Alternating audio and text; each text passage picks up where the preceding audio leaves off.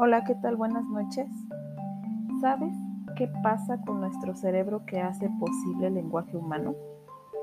¿El lado izquierdo del cerebro es realmente el lado del lenguaje? Bienvenido a este podcast. Hoy hablaremos sobre neurolingüística. En este episodio conoceremos más acerca de la neurolingüística.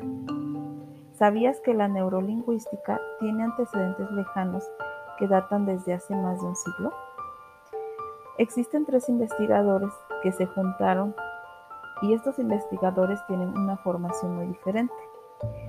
Conjuntan esfuerzos y gestan un proyecto que transforma en la primera obra con todas las características de lo que hoy aceptamos y llamamos neurolingüística.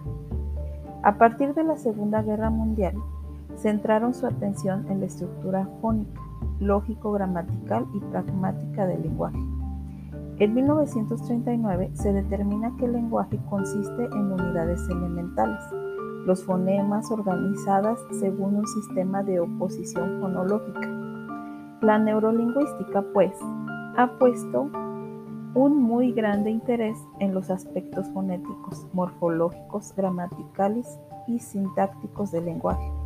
E igualmente se ha interesado por esclarecer el papel que juega el lenguaje no solamente en la transformación de información, sino también en la, influencia que el lenguaje ejerce sobre el hombre, que percibe el lenguaje y en especial en el que se habla. Entonces, ¿qué es neurolingüística?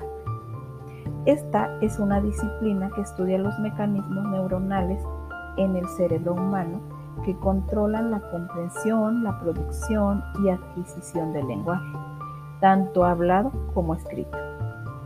Analiza cómo y dónde nuestro cerebro almacena nuestro conocimiento del idioma o, idioma, o idiomas que hablamos. Entendemos, leemos y escribimos.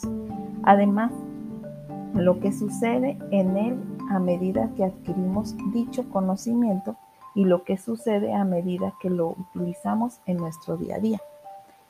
La neurolingüística es una interdisciplina que analiza al lenguaje en sus relaciones con el cerebro humano, estableciendo los procesos funcionales que subtienen la trama biológica de un lado y lingüísticas del otro, con el objetivo de aclarar el laberinto y descubrir el misterio o la incógnita, o la incógnita de la manera como se construyó el lenguaje en la evolución filogenética, cómo lo adquiere el niño en su integración y cómo la pierde y perturba el paciente en su desintegración.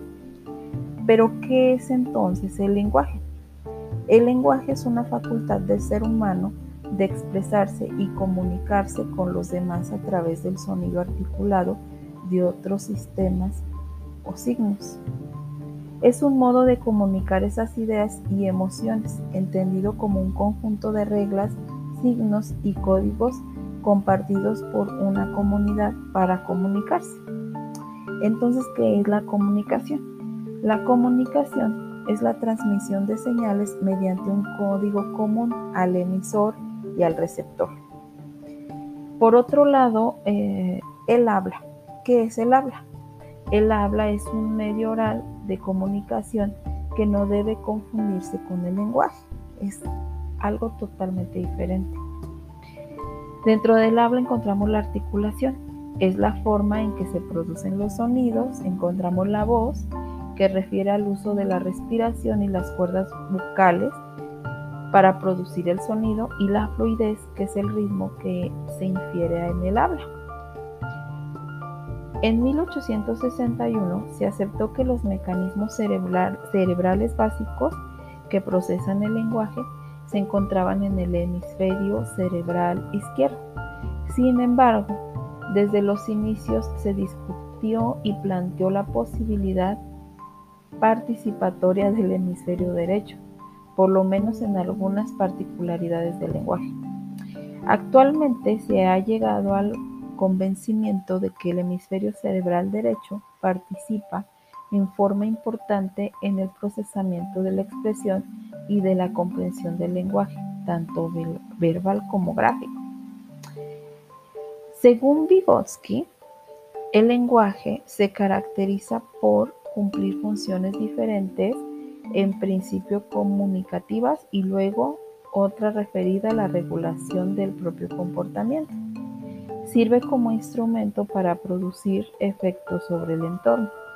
Puede aportar una función reguladora del propio comportamiento y de acuerdo a lo anterior está implicado en la reorganización de la propia actividad psicológica.